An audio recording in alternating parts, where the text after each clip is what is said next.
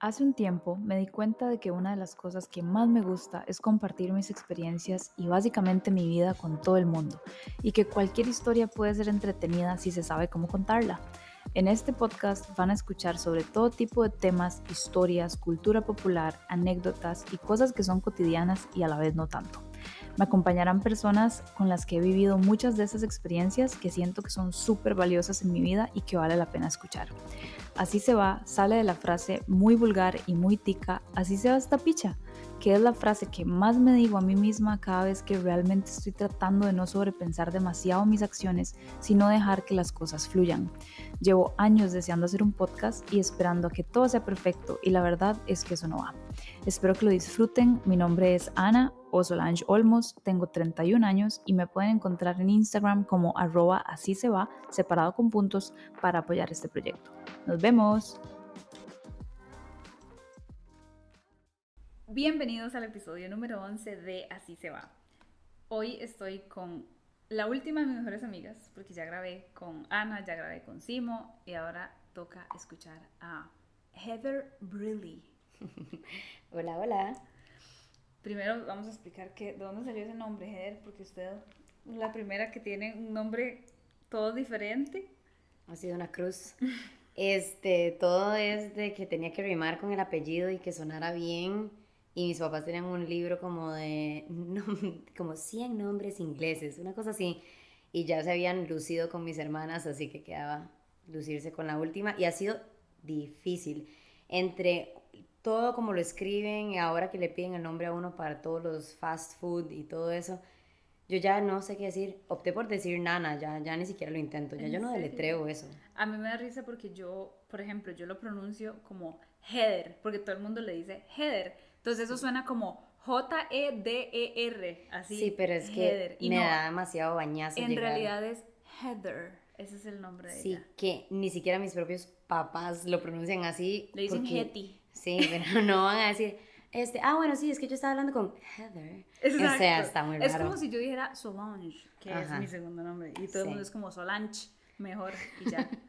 sí, no, yo no voy a. Y el Brilly también es como Brilly, hay gente que le dice Brilly o sí.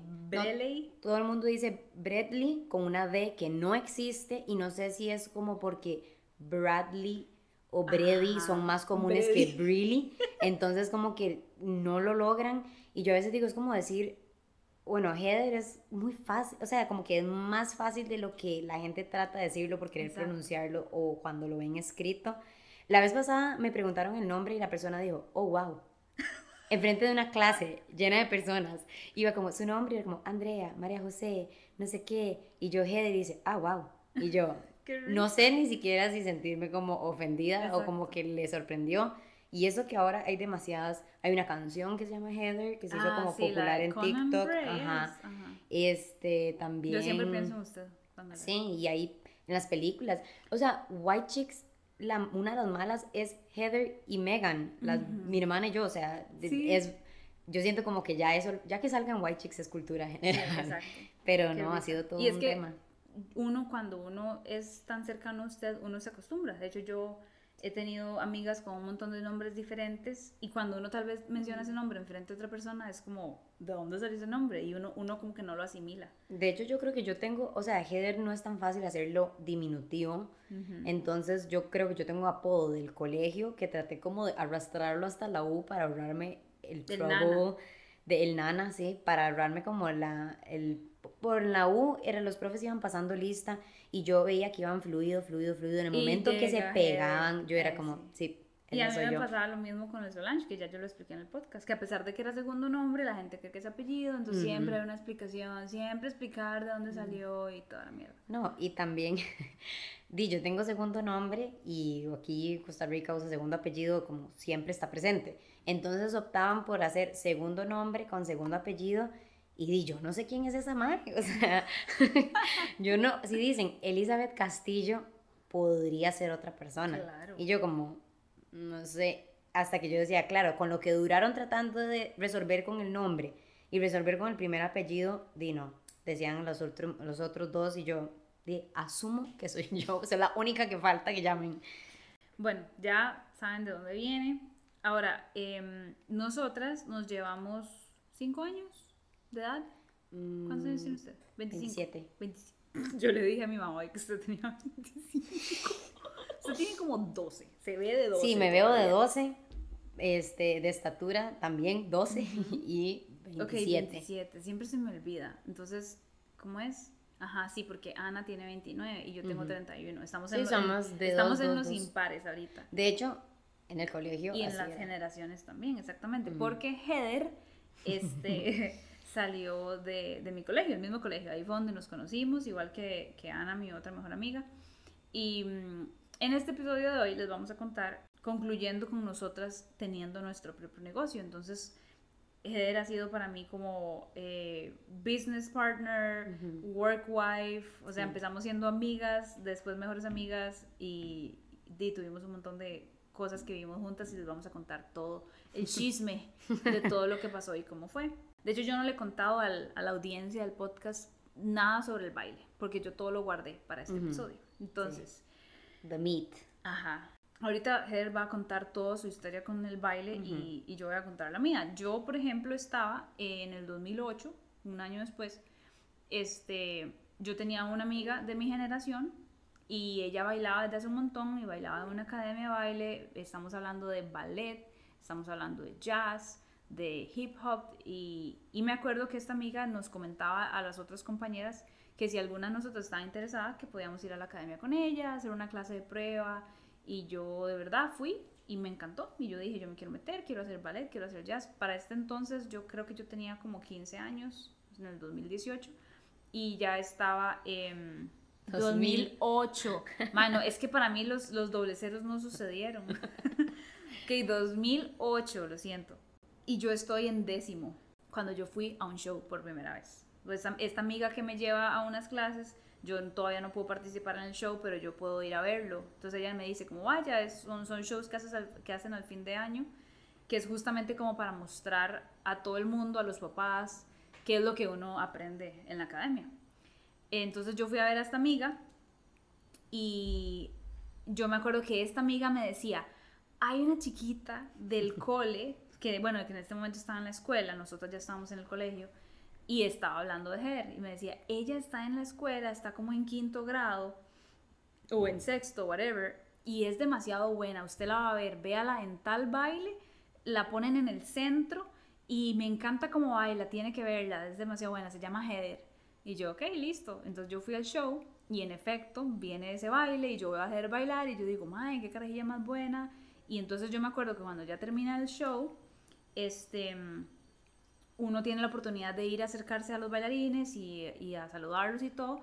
Y mientras yo estaba entrando a buscar a mi amiga, me topo a Heather y yo la veo y yo en mi extroversión máxima, siendo Au. super nice, yo le digo como, yo quiero ser como usted cuando sea grande. Eso fue como lo primero que yo le dije. Sí. Y Heather fue super cute. Y Sí, súper porque era una bebé. Sí.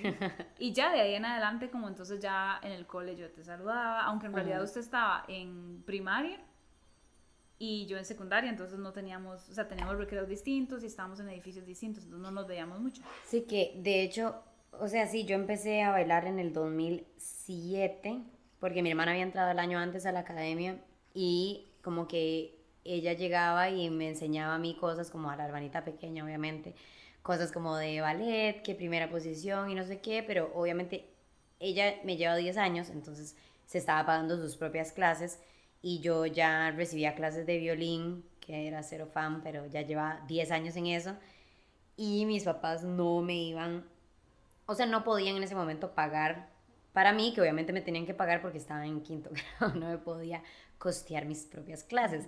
Entonces, este, en esa misma academia me dan una beca y entonces empiezo a bailar y realmente era como muy, entré como tarde. Entonces era como muy X hasta que en los ensayos como que eh, se dieron cuenta que, que no, que no lo hacía mal, que bailaba bien y me empezaron a poner en el centro.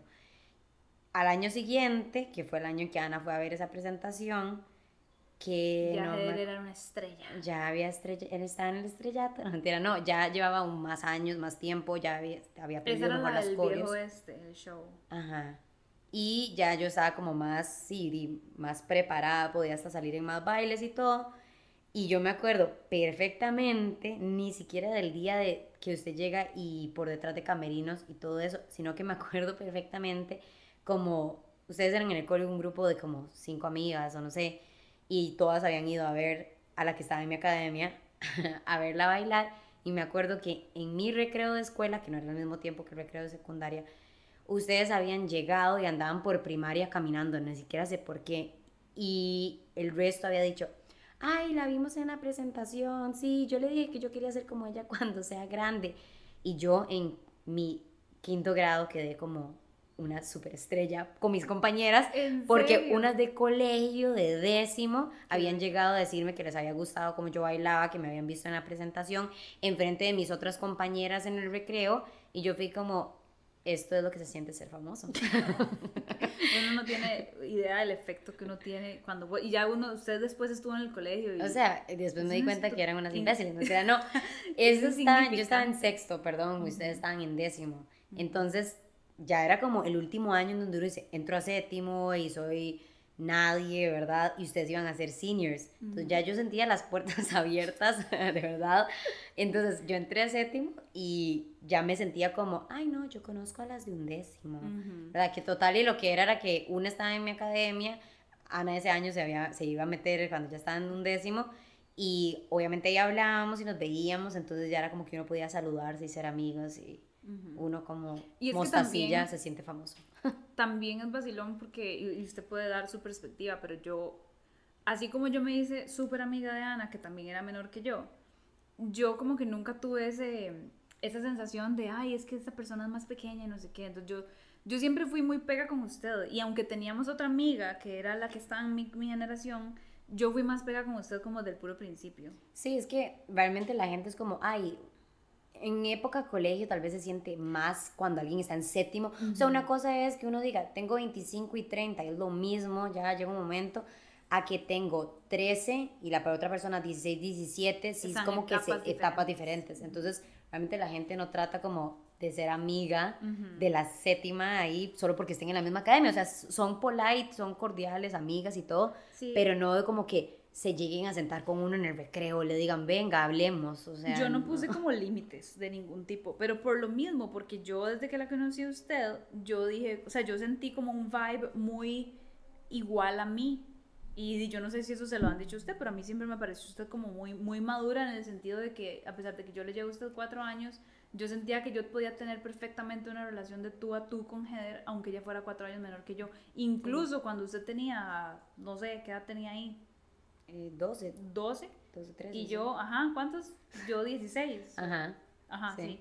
Entonces, que eso, eso puede ser una diferencia abismal entre ciertas personas, pero yo no lo notaba con usted. No, no, no se sentía. Y siento que es, tal vez, o sea, uno obviamente es inmadurísimo, pero también como mis hermanas eran mucho más grandes, no era como que yo sentía demasiada separación o distancia. Sí, usted ya estaba acostumbrada a lidiar con justamente mujeres mayores por la edad de su hermana. Ajá, sí, sí, como no, no estar tan perdida.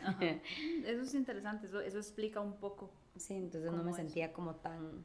Cool. Pero sí, sí, aunque yo conocí primero a la compañera de Ana, mm, sí fue totalmente diferente. O sea, nosotras sí nos hicimos amigas de que en séptimo a veces pasábamos recreo juntas. Me acuerdo cuando son las serenatas, ¿verdad? Y que la gente decide que lo quiere hacer entre semana porque Pero es que nosotros éramos demasiado imbéciles, a mi generación. Sí, como entre semana para llegar al día siguiente, ¿verdad? Al cole, que después total y se prohibió eso, entonces ya nadie lo hacía así. Porque nosotros lo hicimos. Entonces al año siguiente fue como prohibido hacer serenatas los martes. Ah, ese me acuerdo perfectamente, el día después de Ana venir de su serenata, yo estar en séptimo y Ana venir, ¿verdad? Pasa bomba de la serenata y me acuerdo que nos sentamos todo un recreo y me contó cómo le habían pasado y quién había recogido y que se habían vestido y todo.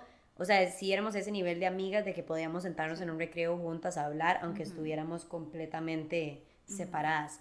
Entonces yo en el 2009 fue cuando ya yo entro a la academia y y hacemos un, un, show de fin de año, de nuevo todos los fines de año hay, un show importante que se invita a todo el mundo y hay una temática que por cierto ahora yo dije como, como el viejo este, que ese fue el tema en el que salió Heather, que era toda una temática del viejo este, canciones relacionadas, la idea es que las coreografías todas sigan una trama, o sea, es como ir a ver eh, un show de baile. Estoy tratando de ser un poco más clara para la gente que tal vez jamás en su vida ha ido, o sea, no sabe qué es eso. Sí, que no necesariamente son como cuando uno va a ver el lago de los cisnes, que es como una historia ya como que es un baile clásico que todo ya hay una coreografía y una o sea verdad papeles definidos sino que las academias deciden hacer alguna temática y, tratar de que los diferentes estilos de baile y los profesores sigan una serie, por ejemplo, un concepto. Ajá, un concepto. Y buscan de ahí canciones y los vestuarios y todo, pero es como una historia o temática que se relaciona. ¿sí? o sea, bueno, y de hecho van a, van a ver a lo largo de este episodio, les vamos a contar los diferentes eh, shows en los que participamos. Algunos sí son muy obvios, como por ejemplo, mi primer show en el 2009 fue Charlie and the Chocolate Factory. Entonces ahí más bien fue había roles definidos, había canciones que tanto eran como de la película vieja como la nueva y ahora va a haber una tercera, ¿verdad? Y mezclábamos, por ejemplo, de estas canciones, soundtrack de las películas con música popular de ahorita y se, se revolvía todo y ese show fue muy chiva. Heather fue Charlie, porque así de pichuda era que ella tenía así como el papel principal. Y mi compañera, que también era buenísima, ella era Willy Wonka. Willy Wonka, sí. Y yo era el papá de... ¿Cómo se llamaba? Berruca. ¿Cómo se llamaba la madre? Sí, pero si era la de Beruca, que era la que es millonaria. Yo era el papá, yo era el millonario. Ah, ok, sí, sí. Ese era mi rol como de rol, pero yo al final salí en 12 coreografías. Ese show tenía 24 coreografías, yo salí en 12. Yo salía baile de por medio. Y hay que cambiarse todo un outfit. O sea, a mí en realidad ese show me encantó y es de los shows en los que yo más, más, más bailé. Y para hacer mi primera vez, mi primer año, o sea, me dieron como ese rol que era muy X en realidad, del, papá de Veruca, pero sí tenía, eh, em, sí, tenía como un, digo, un rol principal, además de salir en un montón de bailes, entonces, todo bien, pero sí, usted era Charlie. Sí, lo, lo único es que yo no me salí de nunca de mi papel, entonces yo bailaba muy seguido en esa presentación, pero nunca me tuve que cambiar y era un alivio porque no hay nada más estresante que tener que dejar la ropa en las diferentes patas, que son lo, por donde uno sale del escenario, para tenerlo más cerca y tener que cambiarse ahí entre todo el mundo. Todo el mundo, de, la gente que está en el mundo del baile sabe lo desastroso, estresante, pero al mismo tiempo es como lo que motiva, como logré salir en 12 bailes, cambiarme hasta a veces accesorios del pelo y nail it. Yo me acuerdo, como eso fue en mi undécimo, yo me acuerdo en mi tiempo libre del, del cole de sacar una hoja y hacer es dibujar así como un escenario y decir, ok, estas son mis corios. En tal corio, cuando termina el baile, usted está obligado a salirse, a veces la coreografía exige que usted se salga por el lado derecho, o a veces usted tiene chance de salirse por el lado izquierdo, pero usted tiene que planearlo para ver cuál es la coreo siguiente y su vestuario tiene que estar del lado correcto. Entonces yo me acuerdo hacer eso, estar sentada y decir, ok, en esta coreo salgo por acá. Y me acuerdo que al final yo tenía hubo una situación en Charlie and the Chocolate Factory donde yo bailé con tres vestuarios al mismo tiempo. O sea, yo tenía el que se viera, cuando, cuando fui del papá de Veruca, yo tenía un traje con camisa y corbata y por dentro tenía dos vestuarios más. Entonces yo me los iba quitando y me los iba quitando y me los iba quitando porque quitarse un vestuario es más fácil que ponerse otro. Sí, más toda sudada y las mallas. Entonces uno lo que hacía era se ponía mallas piel encima de las blancas, encima de las negras, porque así iba el orden en el que uno se iba a tener que ir quitando conforme iban pasando ¿Se los vestuarios. ¿Se acuerda cuando que en ese hicimos la coreo de hip hop, que era como un pantalón militar con un top negro que tenía como una malla? Sí. Y que a mí al final el, el, brazo no lo pude sacar a tiempo, entonces al final me salió como el brazo guindando de la malla. Sí. Por dicha, digamos, esas cosas son las que uno en el momento está como, no, no me lo pude poner bien. Nada, la gente no se entera ni se da cuenta. Y todo sale bien al final, pero sí es como todo un ¿Se acuerda, ¿Se acuerda cuando bailábamos justo en esa coreo que hacíamos como, era hip hop, que, by the way, hip hop era lo que, a mí el hip hop era lo que a mí más me gustaba.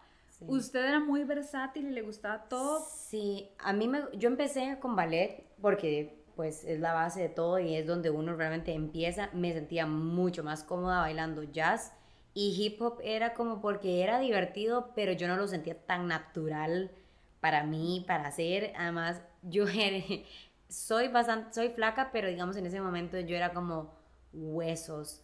Entonces, como que a veces faltaba un poco de flow y como de swag, que también había que complementarlo como con ropa más flojita, pero a veces yo hacía jazz, ballet y uno con esa licra y las mallas, todo enmoñado haciendo hip hop. Yo siento que eso no contribuía a que me sintiera como tan sí, cómoda. Sí, y es que el hip hop es muy como de sentirse confiado uno Sí, y, el- y la ropa aporta. Yo admiro mucho a la gente que puede bailar así hip hop increíble en trapos o, o en ropa así súper apretada. Yo no lo logro. Yo, sí- no- yo necesito como si- me- mentalmente sentirme como ahí y eso me aportaba la ropa y todo eso. Entonces me gustaba, pero no era lo que me sentía más cómoda.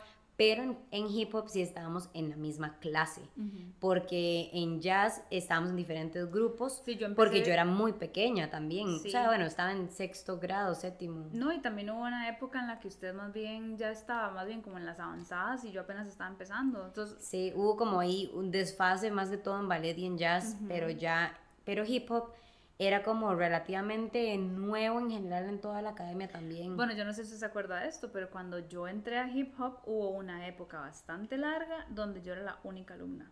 O sea, yo trabajé con el profesor, este, que no es el que se hizo mi novio, para aclarar. No voy a decir nombres porque no vamos a decir nombres, pero el primer profesor que hubo en la academia no es el que fue mi novio, ese fue más bien un suplente de cuando este profesor este, se hizo papá. Él necesitó tiempo para su paternidad y luego eventualmente ya no pudo volver y su suplente se hizo permanente, que ese sí fue mi novio. El que yo estoy hablando es otro profe, este, y él, él es en realidad muy, muy famoso como de los pioneros de, de movilizar el hip hop aquí en Costa Rica, y un bailarín excelente. Y yo fui alumna de él casi que sola durante mucho tiempo, no me acuerdo cuánto meses, cuando uno es niño uno, uno siente Siente que el que es tiempo pasa más lento, pero sí recuerdo muchísimas clases sola yo con él, sola, sola, sola, Sí. lo cual me ayudó mucho porque yo avancé mucho, porque Ajá. imagínense una hora trabajando con una persona, o sea, yo, Sí. yo logré Era un personal. logré ponerme al corte con muchas cosas y ya luego después de un show se metió un montón de gente, ahí se metió usted y se metieron otro montón Sí. de gente y ya, ya, ¿se acuerda que nos hicimos como un grupito que éramos las mismas cinco siempre? Éramos las mismas cinco y de hecho hip hop tenía como un baile en toda la presentación porque obviamente era, fue su el fuerte eran los otros géneros o estilos de baile, digamos. Eh, sí, estilos de baile y entonces hip hop estaba muy iniciando en nuestra academia, o sea, en donde estábamos nosotras. El fuerte de nuestra academia siempre fue el ballet y es vacilón porque el ballet no es muy famoso entre lo popular de los bailarines, sin embargo, yo sí le tengo que atribu- atribuir a, a la directora de la academia, que eventualmente vamos a hablar de ella también, este, muchas cosas que pasaron, pero si algo que yo les necesito atribuirle a ella es que ella hacía que el ballet fuera súper lindo, interesante y bonito Sí. y, y uno le tenía como aprecio y cuando uno tal vez hablaba con otras bailarinas de otras academias, no les interesaba o les parecía muy exigente o les parecía muy difícil, no le veían el sentido. O habían tenido una experiencia como fea en todo lo de como imagen corporal y como... como discriminación. Ajá, entonces, y como, sí, como un cierto ambiente un poco más tóxico que uno decía, que vacilón, yo no vivo para nada una experiencia similar, o sea, a mí me, genuinamente me gustaba, o, la o sea, todos los que hacían las otras disciplinas hacían ballet, digamos, si usted estaba ahí por gimnasia, igual hacía ballet y no era como un obligatorio, o sea, se, se le reconocía que era la base, pero era atractivo. Exacto. Y uno sí le gustaba, uno pasaba bien las clases, uno sí sentía que mejoraba, entonces como que nunca hubo una imagen asociada a ballet para la gente que estuvo en esa academia con body shaming o con como, oh, esto es lo aburrido que tengo que pasar por para poder hacer las demás disciplinas que sí me gustan, ¿no? La gente Y lo hacía. Me encantaba que no fuese obligatorio, pero era como que a uno le lograban enseñar e inculcar bien que de verdad si usted se metía a hacer ballet, usted iba, era como una inversión, usted iba a ver sus otras disciplinas mejorar. Y es vacilón Which porque it's true. es la verdad. Y yo que he estado en otras academias, y usted también estuvo en otras academias también, como que esa idea, a pesar de que sí la repiten, como que la gente no lo, no lo hace. Yo lo he visto porque yo he ido a otras academias donde el ballet no es fuerte. Y más bien cuando nosotras vamos a otras, y a usted le pasó también, porque usted me acuerdo que usted me lo contó, uno llega a otras academias y uno le dicen como, wow, su técnica de ballet es demasiado buena, usted tiene demasiadas bases y demasiadas cosas. Y yo, Ujú. "Y sí, porque nuestro fuerte era eso. Nuestro fuerte era eso y sí facilitaba como muchos otros desarrollos en otras disciplinas.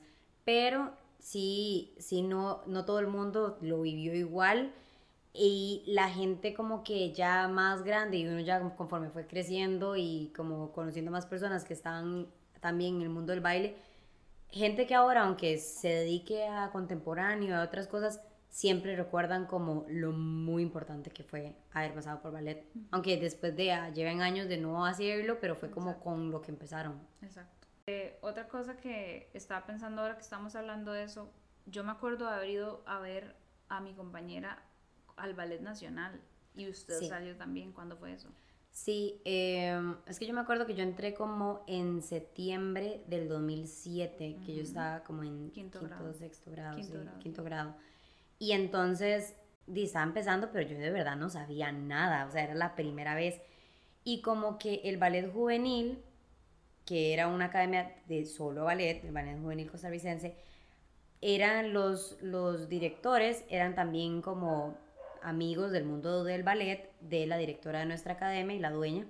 Entonces, a veces necesitaban como más bailarines y usualmente el ballet juvenil era como, uff, ¿verdad? Sí, o sea, eso ya eh, es de verdad. Eso no es como, ay, estoy en el cole y quiero hacer ballet. No, eso es quiero de verdad dedicarme a eso y desarrollarme como un profesional en la danza. Exacto. Entonces, ellos tenían como, los hacían, no sé, que iban a hacer Sueño de una noche de verano y tenían los papeles pues grandes, ya definidos y todo, y faltaban los venados.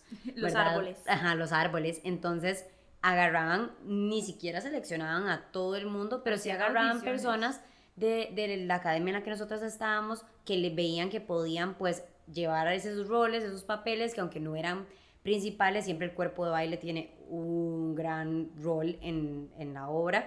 Y entonces entrenábamos no durante la semana, sino que a veces eran sábados en la mañana o extra horas, porque ya los horarios de las clases regulares estaban establecidos.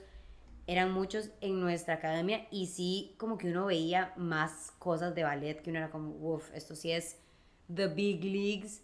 Y eso sí eran en nosotros nuestras presentaciones de final de año en nuestra academia, que era más pequeña, eran en el Museo de los Niños y las otras eran como en el Teatro Nacional, en el Melico, y era así como, wow, o uno volía la madrita vieja cuando estaba en el camerino y era muy emocionante. Sí, a mí, yo sueño de una noche de verano y creo que Cenicienta, y yo fui, en Sueño de una noche de verano tenía como un papel como, sí, como cuando uno dice árbol, ¿verdad? Pero en el de Cenicienta era un pájaro. El pajarito azul. Era un pajarito azul que le daba la zapatilla a, Cenicienta. Entonces, ajá.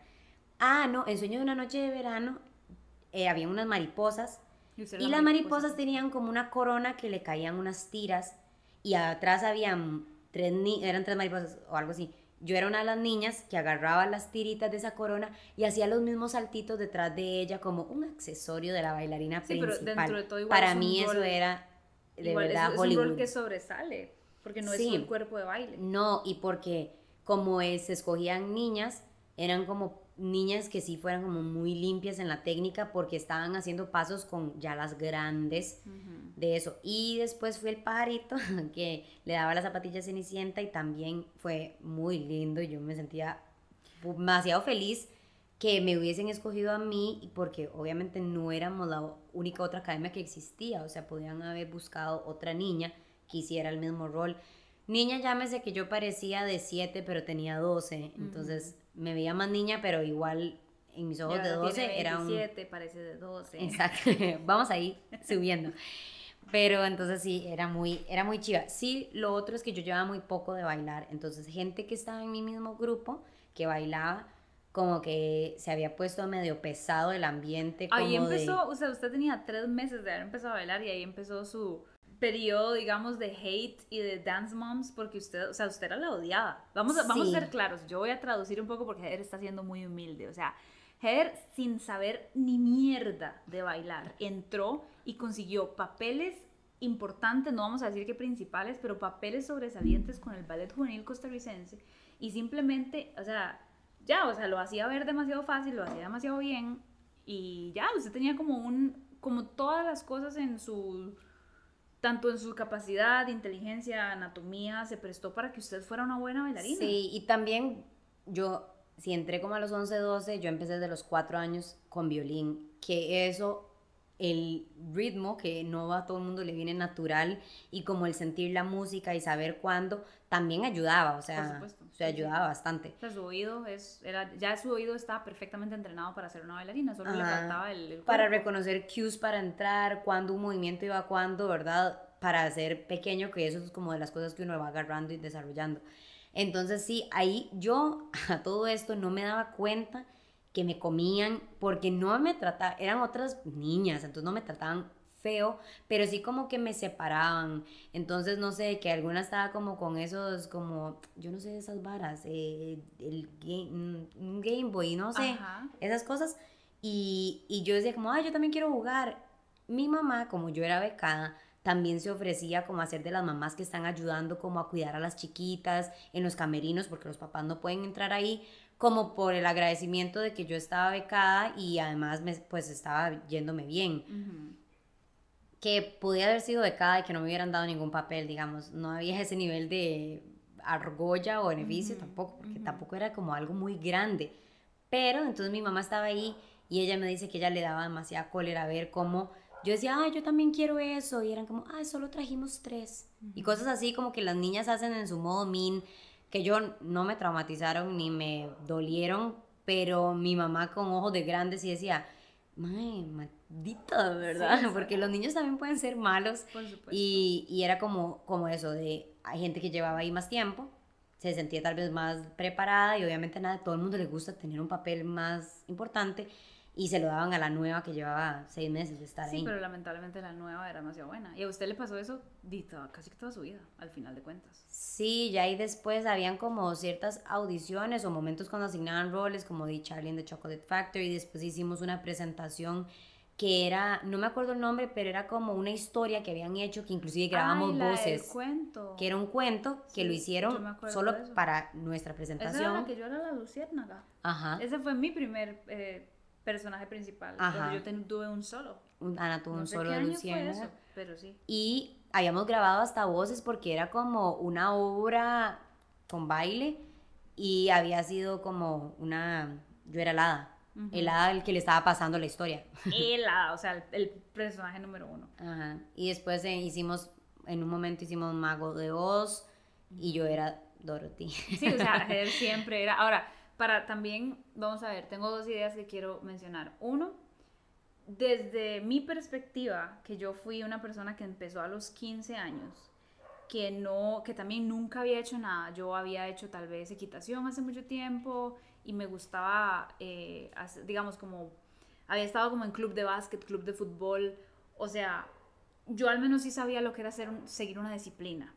Ah, bueno, había tocado instrumentos también, entonces yo, yo había tocado guitarra y así, entonces también pero yo, no, yo definitivamente no tenía como ese nivel suyo eh, donde sobre, lograba sobresalir tanto, pero lo que quiero decir es que yo también vi, y esto es algo positivo, que al menos en nuestra academia yo creo que sí celebraban a no solamente a la persona que era buena, sino a la persona que también se esforzaba. O sea, a pesar de todo esto, yo, por ejemplo, nunca vi que hubiese una argolla, nunca la hubo. O sea, yo legítimamente, legítimamente creo que nunca hubo una argolla en nuestra academia por ningún modo porque la gente que estaba ahí siempre era o porque era simplemente buena, y sí, tal vez Heather lo hacía ver fácil, y tal vez para ella era más fácil, pero bueno, esa era, esa era su, su bendición, su, su privilegio, su don, su talento. O sea, lamentablemente hay gente para la que ciertas cosas son más fáciles y ya, y hay gente a la que le cuesta más, ni modo. Pero también premiaban mucho el esfuerzo. Entonces yo, por ejemplo, yo, yo me esforzaba mucho, yo iba mucho y ellos lograron ver mi mejora y yo, como les digo, en ese mismo show donde Heather fue la, la principal, yo también tuve mi papel, eh, mi papel principal y tuve un solo y hubo muchos shows de ahí en adelante donde yo junto con otro montón de compañeras que nos esforzábamos un montón, tuvimos esos roles principales. Hubo progreso, como premian el progreso, el esfuerzo, sí. Y regardless, digamos, de cómo uno se veía, que eso también, de nuevo, volvemos a lo mismo, en nuestra academia no había body shaming, no había como de o sea, si a uno lo pasaban para atrás, que a mí una vez sí me pasó, porque tal vez si alguien que nos está escuchando no tiene idea qué significa eso, como me pasaron para atrás o me pusieron en el centro de adelante. O sea, eso en el mundo del baile, que usted esté adelante y en el centro, es el, la ubicación más privilegiada en, en, un, en un escenario, porque usted está siendo el centro de atención y no hay nadie que le tape. Mientras que si usted la pasan para atrás o la ponen a los lados, es como la persona que puede que se tape, que ni siquiera se vea, etc. Entonces, yo me acuerdo una vez que me pasaron para atrás y fue porque un paso que yo tenía que hacer, que en ese momento eran de dos giros, un, un doble, de no me salía. Y lo intenté varias veces y no me salía, mi técnica no estaba bien, yo estaba como muy enrumbrada y me dijeron, sorry, la tenemos que pasar por atrás, ni modo. Y así es en todo lado, y es normal. Sí, de hecho, había bastante flexibilidad de que gente que entraba tal vez cuatro meses antes de una presentación buscaban cómo hacerle su espacio en la coreografía y ponerla ahí, aunque sea, no importa, en la fila de atrás, pero que pudiera. Hay academias que cierran Chinamo meses antes y la gente que estaba es la gente que se va a pulir esos últimos seis meses hasta la presentación y nada de nadie venga a entrar aquí como porque ay quiero un nuevo hobby y voy a salir en esta presentación y pues perjudicar el esfuerzo de tal vez todas las estudiantes, los profesores y todo el mundo que ha tomado el tiempo y dedicación que es limpiar una coreografía y llevarla bien. Premiaban mucho eso, usted jamás faltaba, usted vivía ahí. Yo vivía ahí también. y de hecho me yo lloraba, o sea, yo lloraba cuando era como, no, Ger, no te podemos llevar, no, yo quería hacer todo lo posible, tenía una compañera de la escuela que iba, es que estaba primero en la academia y después ella se pasó a, nuestro cole, como en sexto también, y entonces yo era como, yo voy a buscar cómo irme, yo voy a preguntarle a fulanita si, tiene, si me puede recoger, porque yo jamás quería faltar nada, o sea, y mis papás obviamente hacían mucho esfuerzo porque después también en esa academia había gimnasia y habían competencias. Y una vez yo fui a una competencia en Turrialba y mi mamá hizo que mis hermanas, mis abuelos, ellos fueron, todo el mundo fue a verme, iba a todo lado y sí, jamás, o sea, yo prefería no comer que faltar porque era así, me encantaba y venía de tener años en una siendo disciplinada con algo que no me encantaba y en mi casa era como si usted se metió a algo, lo termina, ¿verdad? Entonces yo llevaba años de no querer tocar violín y tener que ir una vez entre semana, tres horas, y los sábados dos horas con la orquesta infantil a, tocar. Y ya por fin tener algo que yo quería genuinamente ser disciplinada, yo estaba vuelta, loca. Qué chiva. Sí, yo igual, yo también, este, y eso que yo ya estaba un toquecito más grande, entonces yo también veía cómo ir en bus, ir caminando, yo, y a mí, de nuevo, a mí también me premiaron siempre como que veían eso. En cambio, si había una persona que faltaba un montón, con más razón, y que además, digamos, no hacía, mal las, no hacía bien las cosas y su técnica estaba sucia, esa persona fácilmente le decían, Dino, se tiene que ir atrás y tal vez ni salga. Al final todo el mundo siempre salía en la función, siempre. Pero, y siempre le decían a uno, eso que decías es muy cierto. Si alguien se metía a la academia faltando cuatro meses para el show, le decían, si se aprende la coreografía, sale. Pero, y tampoco, de nuevo, esa persona tenía que ver cómo aprendérsela, porque tampoco iban a, mover todo, para enseñarle. Y yo, que he estado en otras academias recientemente, no funciona así. O sea, eso es de casi que audiciones y se cierra el periodo y lo siento y ensayo cerrado y, o sea, porque, y esto es vacilón porque tal vez podemos hablar un poco de eso, de que nuestra academia era muy em, flexible pero yo también siempre tuve la sensación de que por ser tan flexible no éramos tan buenas. Porque si usted escucha las otras academias que eran mucho más rígidas, eran mucho mejores que nosotras. Sí, yo creo que era como, de verdad, como uno sentir que si usted estaba ahí, usted se dormía y su puesto, chao.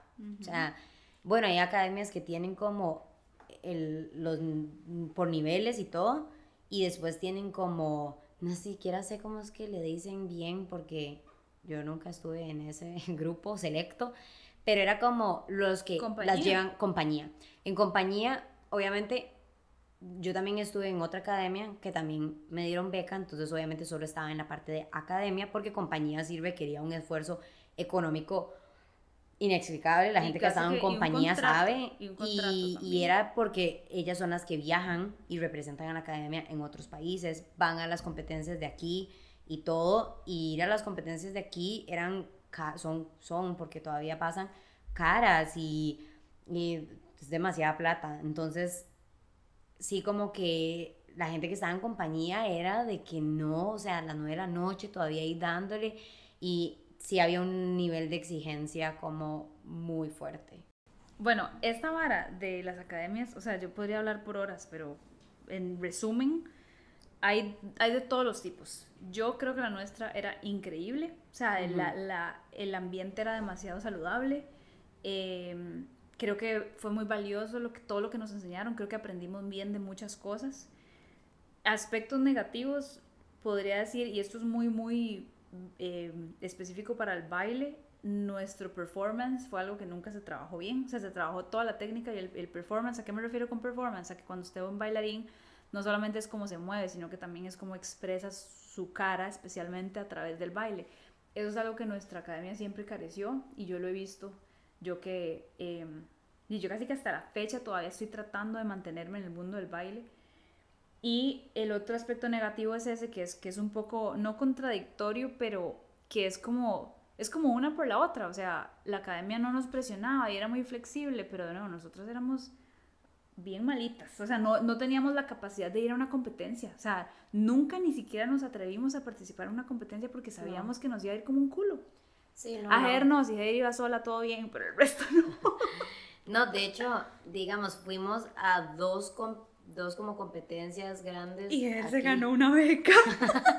Madre, usted sí es buena, que rajado. Yo, lo, pero es, es como un final triste, no mentira. No, porque fuimos y entonces a uno le enseñaban una coreografía, todo, cuando uno tenía número así como ganado. Y entonces uno tenía un número y está, uno le enseñaban la coreo y te daban como 10 segundos al final para improvisar, cosa que no habíamos trabajado, como Ana A la- dice, ah, la parte la de la- improvisación de la improvisación carecía en nuestros entrenamientos. Y era para ahí es donde todas sacaban estos saltos y giros y todo lo que todo, o sea, usted sacaba ahí todo lo mejor que tenía y yo como, ¿what?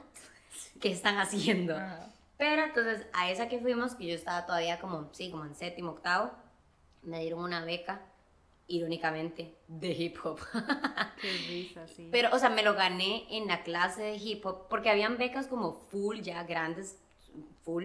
La mía era como que hay una persona con un cuadernito apuntando los números de quienes ve en las diferentes clases y en la clase de hip hop habían apuntado mi número y me la dieron y era como para ir a unos ciertos bootcamps en estados, pero lo, la beca lo que incluye es el cupo de ir. No es como que incluía una estadía, ni el tiquete, ni nada. Entonces yo estaba en séptimo octavo, necesitaba que un adulto fuera conmigo y ya no daba para pagar el resto de cosas que involucraban. Entonces fue como, "Mm, mi amor, no se va a poder. No me puse triste porque soy súper ansiosa y con solo en ese, en, ese, en esa competencia, bueno, en ese seminario, yo dije, me falta demasiado por trabajar, o sea. ¿qué? Porque obviamente en nuestro petit mundo eh, me estaba yendo súper bien, pero digo, había un Y eso montón de bailarines. Es vacilón porque imagínense que usted se siente así y eso más bien los bailarines más increíbles de aquí de Costa Rica, aún así les pasa eso con la gente de Estados. O sea, pues la gente de Estados y el resto del mundo, o sea, el nivel es tan, tan, tan rajado que, o sea, bailar es, bailar es cosa seria. Y la realidad es, y tal vez ahorita vamos a entrar en ese tema, que al final ninguna de las dos tenía como la pasión para decir, yo quiero hacer esto así para Sí. vivir de eso. o como una realidad muy ilusa de lo que podía ser, el esfuerzo que requería y como el, el hustling que se necesitaba para en Costa Rica y en realidad en todo lado, Sí. como poder a- lograrlo como un bailarín. Sí. Entonces al final como que... Y no, eso sí y nos no- es decir que no se puede, porque sí se puede, pero uno, tiene, gente uno- haciéndolo, sí. uno tiene que tener la motivación.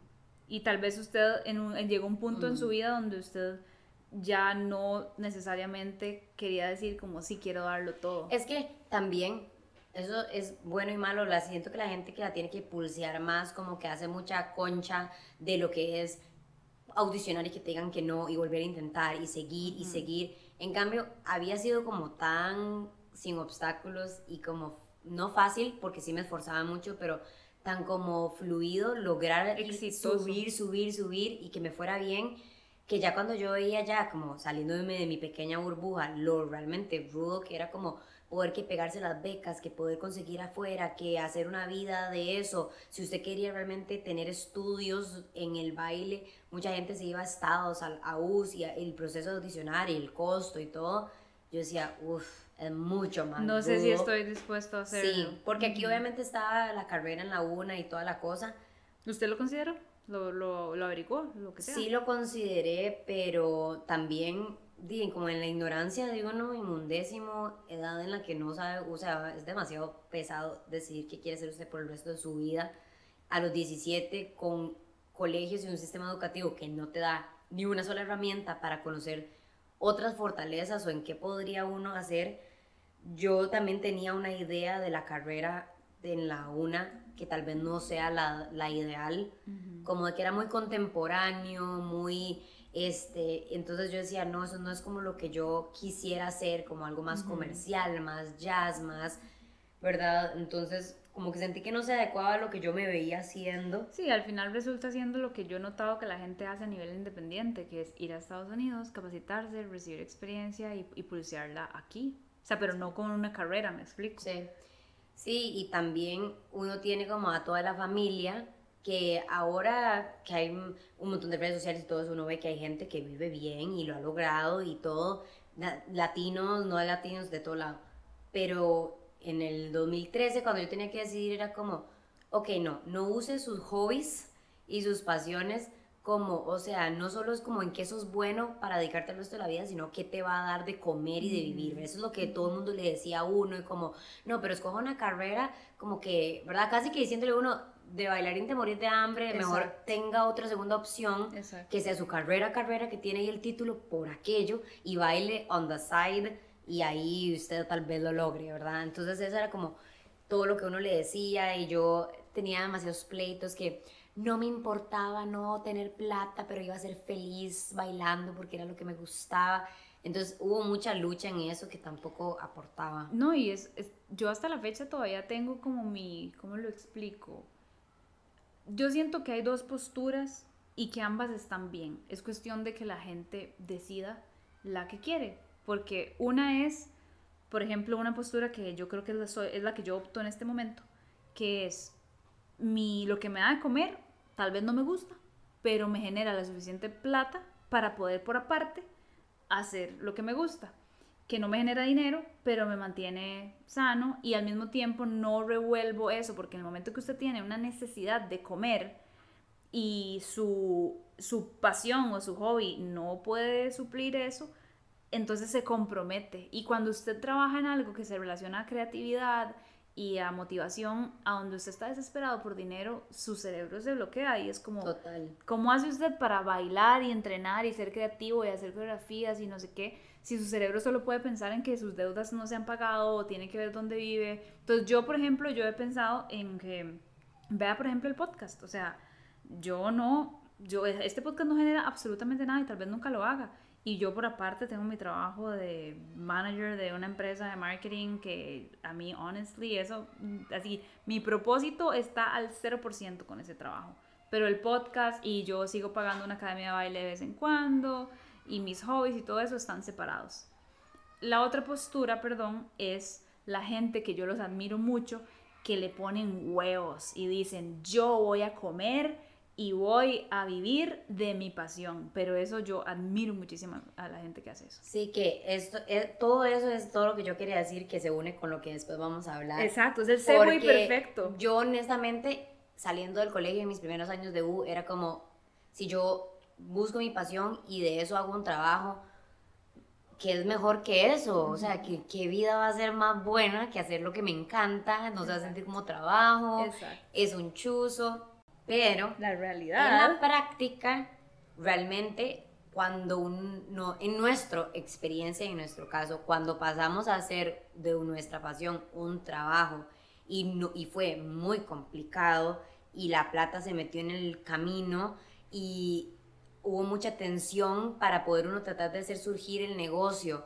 este, que involucra, ya ese momento ya no teníamos ni la creatividad para hacer coreografías, ya uno Hacerlo de estaba corazón. no, de corazón ya no había como, porque era mucho el estrés que tomó en la situación en la que estábamos haciendo nosotras, que Ajá. ahora vamos ya como a... Sí, eso es, eso es como el fundamento y las bases perfectas para entrar en ese tema, pero sí, igual como le digo, yo creo que la gente que se emponcha y dice, yo lo voy a lograr y lo voy a lograr y, y le pone, yo los admiro mucho y como, como dije ahora, no es que haya una fórmula perfecta, simplemente son dos posturas y ambas funcionan, ambas tienen sus beneficios y sus contras. Este, ya para ir entrando en ese tema, nosotras, eh, bueno, y estuvimos ahí bailando, como les decía Ger y yo nos llevamos cuatro años, entonces yo ya para ese entonces ya yo estaba en la universidad, recuerden que yo estaba estudiando veterinaria, usted estudió educación especial. Entre el 2014 y el 2018, nosotras nos enfocamos en estar en la universidad y hacer nuestras cosas. ¿Usted cuándo empezó a trabajar? ¿Ya después de graduada y todo? No, mentira. No, yo, este, mientras estaba en la U, siempre estuve trabajando al mismo tiempo, pero trabajos, digamos, no una jornada laboral, sino que yo tenía mis tutorías, daba clases de ballet en escuelas, entonces iba, digamos, salía de la U y sabía que todos los miércoles de 3 a 4 tenía un club en tal escuela que daba ahí clases de ballet. Este, de hecho hice varias escuelas así, como que daba club.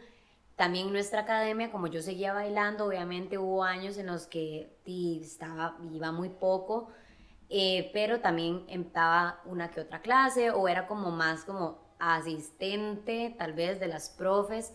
Entonces tenía como esos trabajitos o si alguna profe se iba a ir de una semana de vacaciones, me ponían a mí como que cubriera. Entonces tenía como esos trabajos de tutorías tanto de materias, este, bueno, sí, una, un año que estuve de asistente en una escuela, ya como relacionado con la carrera que estaba estudiando y todo. Pero entonces sí, hubo años más apretados en la U en temas de horario porque yo estuve en la UCR, entonces eso hace como que los horarios no siempre tienen la variedad de opciones que, bueno, Ana ya había hablado Yo en la una, entonces es la misma mierda. Entonces como que a veces si usted quiere trabajar, estudiar, que la gente que tiene, tiene que trabajar para poder estudiar, termina teniendo que costear una universidad privada que es más cara para poder tener un poco más de flexibilidad de horario y no salir en el 2080 cuando entró en el 2013, que yo entré en el 2014. Entonces, di, a veces si yo quería trabajar no tenía que matricular clases y entonces eso no me abría cursos para el otro año y bueno, todo lo que la gente sabe de la educación. Entonces, sí, ya hasta que terminé la U fue que ya, sí, ya empecé a trabajar como jornada de 7 a 3 y así. Entonces hubo un periodo, como por decirlo así, entre el 2014, que fue justo cuando se entró a estudiar, y el 2018, que fue un periodo para nosotros como de formación. O sea, estábamos, mientras trabajábamos, mientras estudiábamos, al mismo tiempo ambas estábamos como aprendiendo cosas. Heather, como les decía, se convirtió en una suplente, empezó, o sea, aprendió a dar clases. Yo también por mi lado, este, las dos creo que somos muy así, muy como de absorber, de observar y nuestras propias profesoras y la directora empezaron a ver como ese talento de dar clases, de aprender, etc. Conforme fueron pasando los años, también adquirimos experiencia, especialmente yo me involucré mucho y esto para mí se parece mucho al podcast, o sea, cuando viene el show de fin de año, necesita una temática, como lo habíamos mencionado, ¿verdad? Entonces se ocupa una, tema, una, una temática, una congruencia, vestuario, canciones, conceptos. Y yo me acuerdo que yo empecé como proactivamente a levantar la mano y decir, ¿qué tal si hacemos esto? ¿Qué les parece esta idea? Y como que me empecé a involucrar un poquito y logré, me acuerdo que en el 2016, después de Mago de Oz, que fue ese show donde Her fue Dorothy y yo fui un mono alado, que yo detesté la el rata alada. Yo fui un mono alado y lo odié sobre todas las cosas, más que todo por el vestuario, el maquillaje y el baile, o sea, absolutamente todo.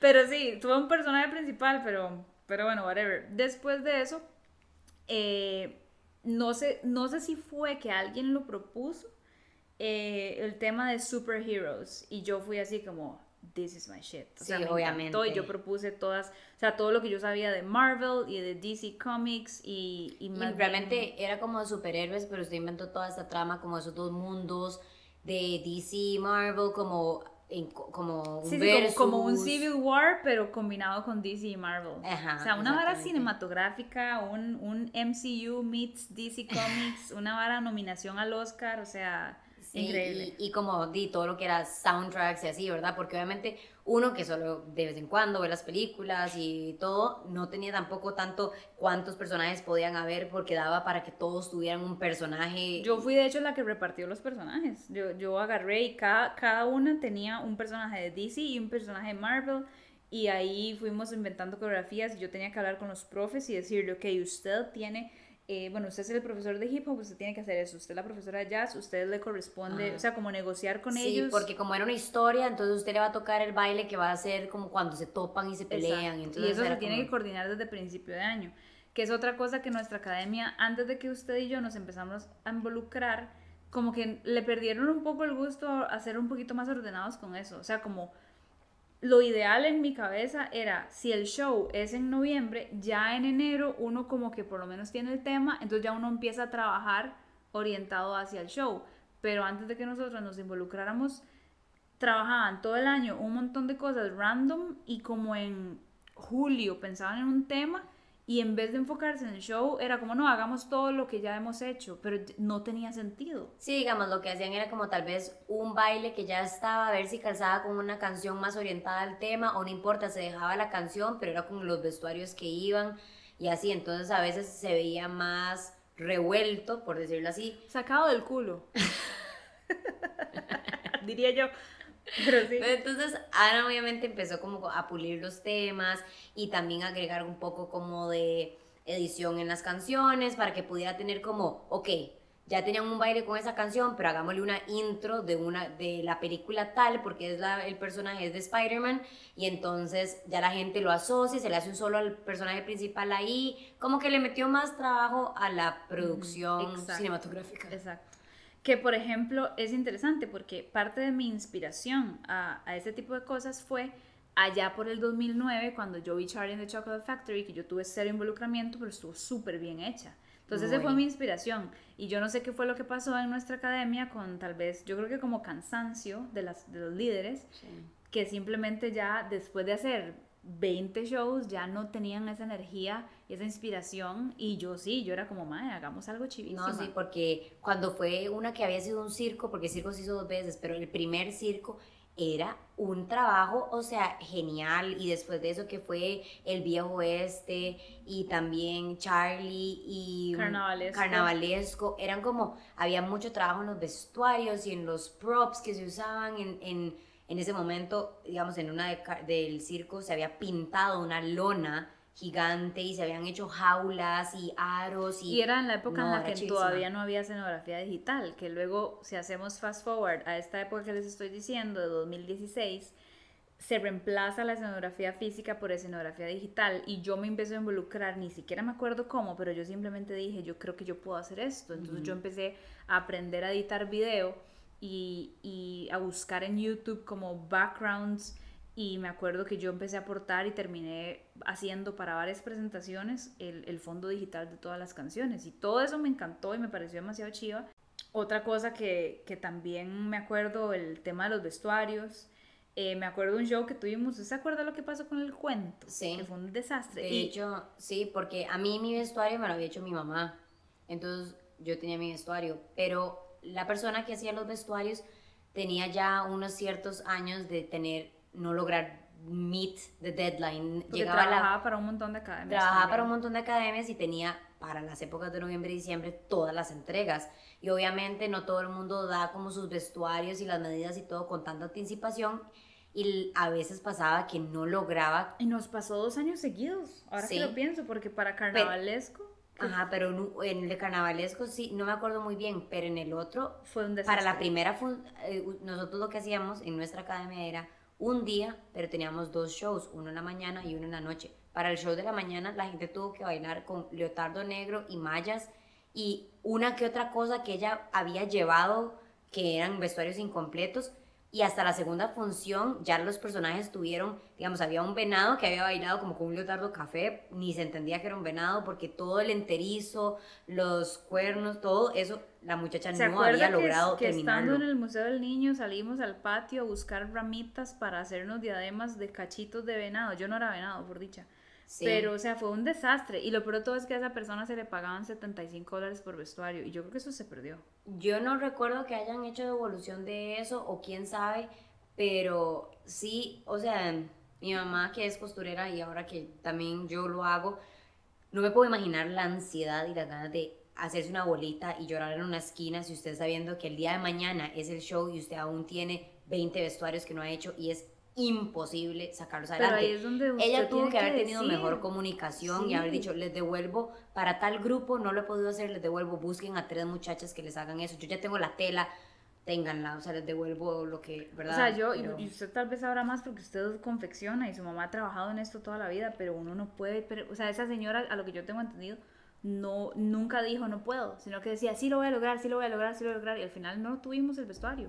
Porque sí, obviamente, cuando lo ideal es hacer un ensayo con vestuario, hacer prueba de vestuario, ¿verdad? Todo ah, para la gente que no ha vivido una presentación, eso es casi que ni siquiera es como, uy, opcional, Es ojalá básico. pudiéramos, es mínimo porque usted tiene que saber cómo va a funcionar el vestuario con la coreografía, las cambiadas, todo. Di, ya llegaba la época de ensayos en el teatro y se le escribía y la persona decía como, aún no lo tengo, pero tengo este cosito. Y era como una rodada hasta que llegó el día de la presentación y tuvo, se tuvo que bailar así como... Y fue súper decepcionante porque el vestuario es una parte muy importante de un show. O sea, es parte de lo que le da a uno la, la energía, la confianza del personaje. Y yo me acuerdo que yo la pasé. ¿Se acuerda de la coreografía de, de Sour Cherry? Que a mí me encantaba. Esa era mi coreografía fa- fa- favorita. Y yo, la, yo así, yo la, la tenía perfeccionada, nunca me, me equivocaba. Me acuerdo que mis compañeros de la U me vieron y yo estaba como tan fuera de mí por, por la decepción. Y yo, yo siempre he sufrido con, con mi percepción corporal.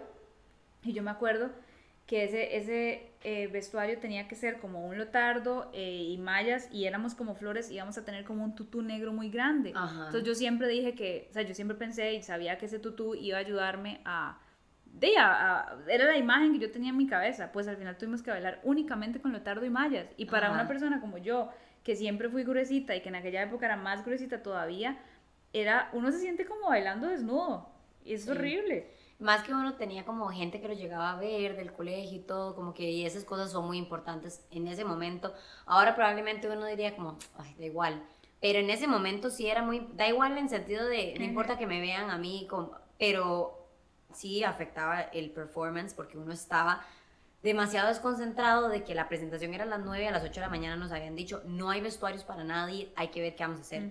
Entonces había sido así como... Y eso después de, por ejemplo, que, que otra cosa que me ha pasado a mí ya de adulta, y, y no sé si esto me va a pasar, si a alguno de mis hijos le interesa bailar, ma, en el 2009, que yo bailé en 12 coreografías, mi, mi mamá tuvo que pagar como 10 vestuarios y cada uno costaba 75 dólares. Y mi mamá los pagó. Y yo ahora, viéndolo desde mi perspectiva, yo, como mierda, pagó como 70, 750 dólares en vestuarios para usarlos una vez.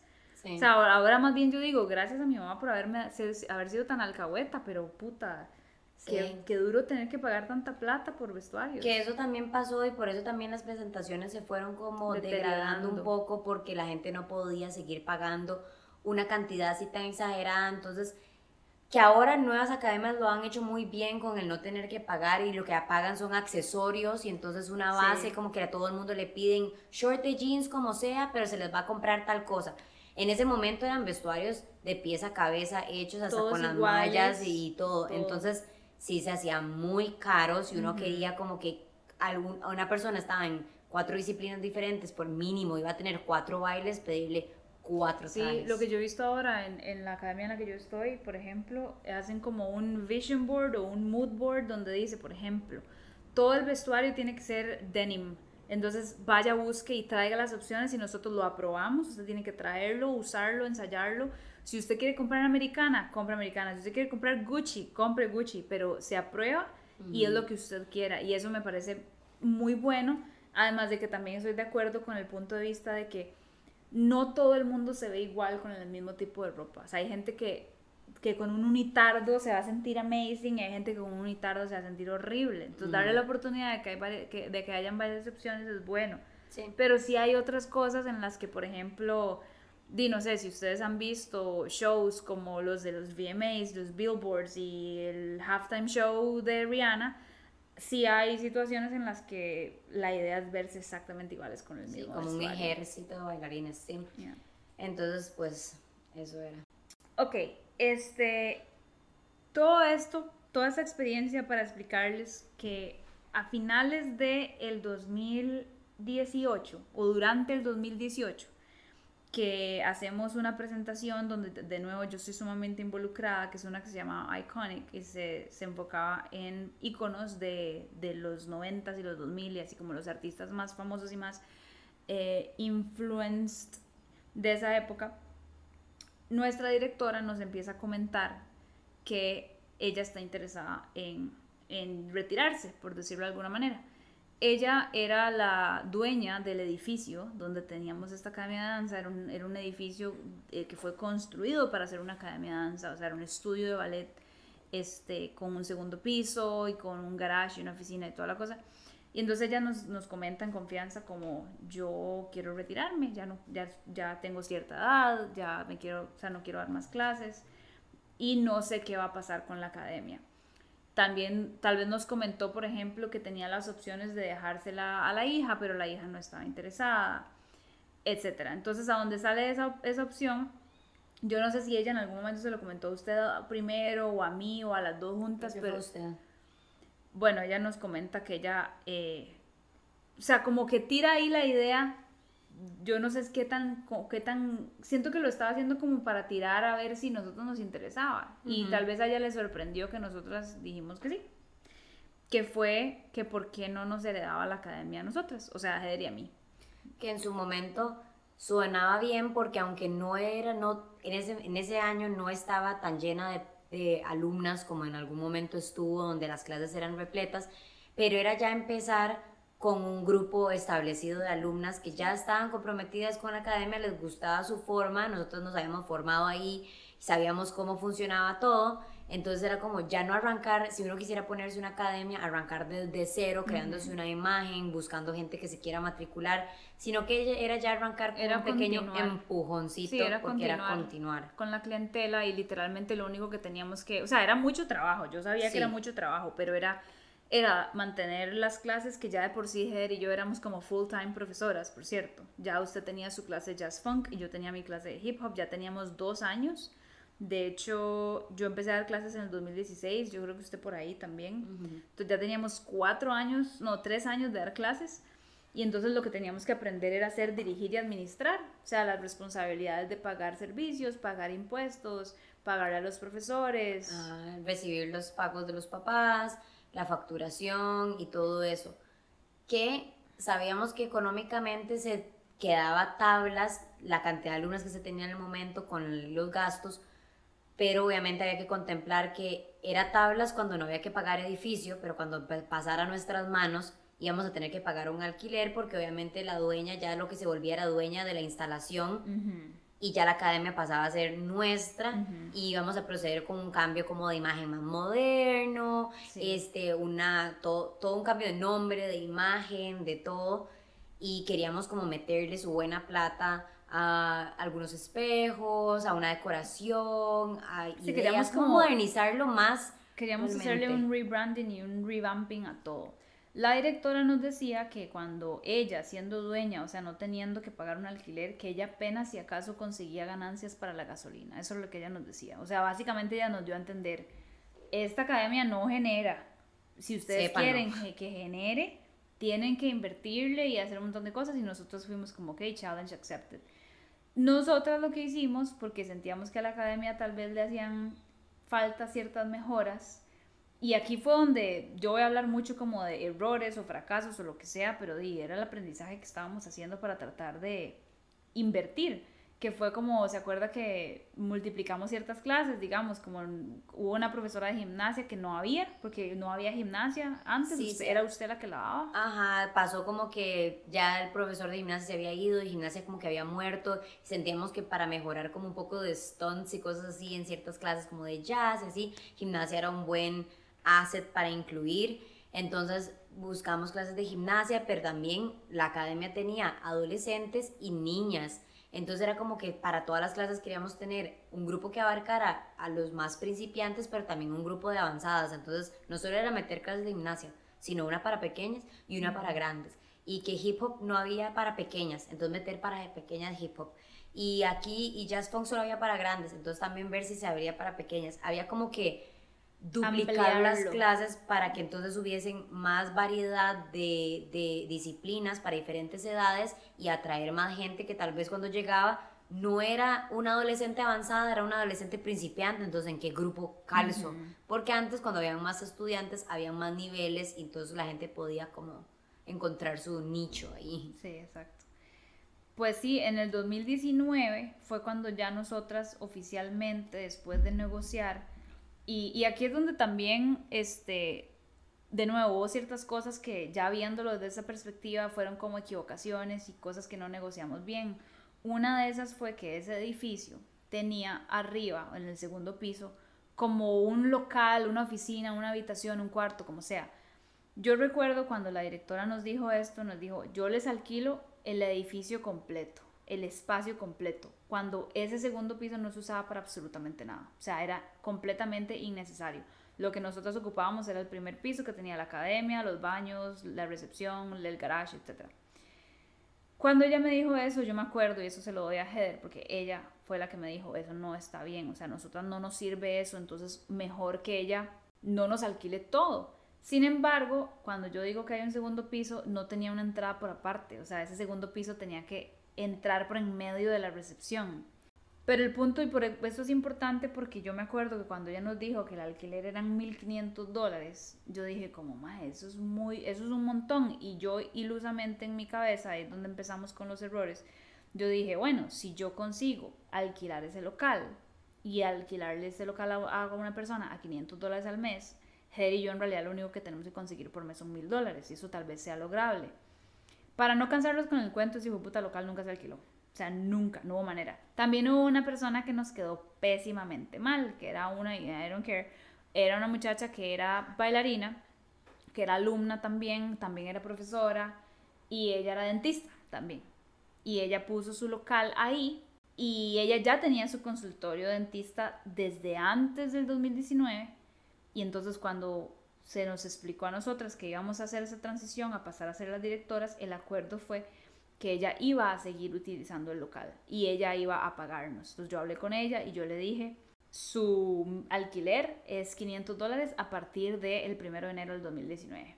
Eso yo se lo dije como en noviembre. Sí, y que a todo eso era ese alquiler, no le estábamos cobrando ni agua, ni electricidad, ni absolutamente ni la seguridad, ni nada. Era solamente eso porque teníamos que conseguir algo por ese espacio que ella iba a estar usando, que antes no se le cobraba, pero porque la dueña del edificio fue la que no tenía que pagarle a nadie, nosotros teníamos que pagar para poder usar ese espacio. Sí, ella obviamente yo, yo, vamos a ver, no la juzgo y al mismo tiempo sí, o sea, no la juzgo porque la dueña no le cobraba nada, porque le quiso hacer ese favor y bueno, bien por ella, pero nosotros sí necesitábamos ese dinero. Y estamos hablando de que le estamos cobrando 500 dólares por un local en Escazú. O sea, ustedes no van a conseguir un local en Escazú que cueste 500 dólares. No, y está muy céntrico. Y la salita de espera, donde esperaban los papás y la gente que estaba esperando las otras clases, ahí y ya ella, esperar. ya ella tenía su clientela. O sea, en mi cabeza era perfecto. Hasta las mismas personas que iban a la academia podían aprovechar. aprovechar. Era casi que un beneficio. Pero bueno, yo me acuerdo que en el 2019 ya yo empecé con el pie izquierdo, porque en el 2019, el primero de enero, al mediodía ella me escribe para decirme que no, que ella no va a pagar y que se va. Entonces que, que ya ese mismo día se acaba todo. Y entonces eso quiere decir que, que yo durante dos meses estuve no buscando gente para el local porque ella se suponía que me lo iba a pagar. Y entonces ya empezamos en el 2019 con una negativa de 500 dólares por mes. Y empezando porque esos dos meses fue el tiempo que le tomó a ella buscar otro local y no tuvo la cortesía de decir, vean, no puedo, no puedo pagarlo, no me sirve, yo antes no pagaba y ahora sí, necesito que por esos 500 quiero buscarme otra cosa o voy a hacer lo que sea y darnos dos meses para nosotros decir, ok, ¿qué vamos a hacer? No llegar el primero de enero a soltarnos eso, fecha en la que teníamos que hacer nuestro primer depósito, ¿verdad? Y bueno, nosotros obviamente tuvimos que, al alquilar, al empezar a alquilar este lugar, tuvimos que hacer un depósito de 1.500 dólares y el primer alquiler, porque funciona igual que alquilar un apartamento. Entonces, para si ustedes nunca han alquilado un apartamento o una casa, uno primero hace un depósito que es del mismo valor del primer mes. Entonces, básicamente el primer mes usted paga el doble. y sí, o sea, Empezamos caídas. ya, ya empezamos mal. O sea, literalmente esto fue nuestro primer mes como directoras y dueñas y administradoras de una academia y empezamos súper mal. Eh, pero bueno, dijimos, no, ni modo, al mal tiempo buena cara, lo vamos a lograr. Yo, yo ingenuamente decía, yo lo voy a anunciar y yo voy a lograr que alguien lo alquile. Me acuerdo que decíamos una nutricionista, una psicóloga, algo así. Una fisioterapeuta para una que nos sirva para las chicas. Y, Y es que nos generaba mucha inseguridad porque como les decía, la entrada era la misma, entonces no podíamos como ofrecérselo a cualquiera. Igual nadie estaba interesado. Entonces ni siquiera tuvimos el Que rechazar. de. Pero sí, em, madre, qué triste. Ya cuando se lo piensa así, uno es como, puta, qué duro. No, sí, se puso duro porque di, la verdad es que los gastos seguían subiendo y todo, y tratábamos de buscar gente, se le hacía mucha bulla, habíamos buscado hasta para hacer una presentación de mitad de año. Tratamos de mantener las cosas tal cual como se hacían antes, que también eso puede haber sido un error porque uno quiere como que la gente que ya estaba no sienta ese cambio de gerencia así muy Ujú. fuerte y como querer irse por eso. Entonces tratábamos de mantener hasta a la dueña teniendo algunas clases Sí. este, y de todo. Entonces, como quisimos mantenerlo todo igual, hasta teniendo una presentación de medio año, no estábamos económicamente listos para tener una presentación de medio año. Sí. Igual queríamos hacerlo. Gracias por escuchar otro episodio de Así se va. Recuerden darnos 5 estrellas en Spotify o donde sea que escuchen este podcast y que pueden buscarme en Instagram como arroba así se va separado con puntos para ver muchísimo contenido como este. Chao.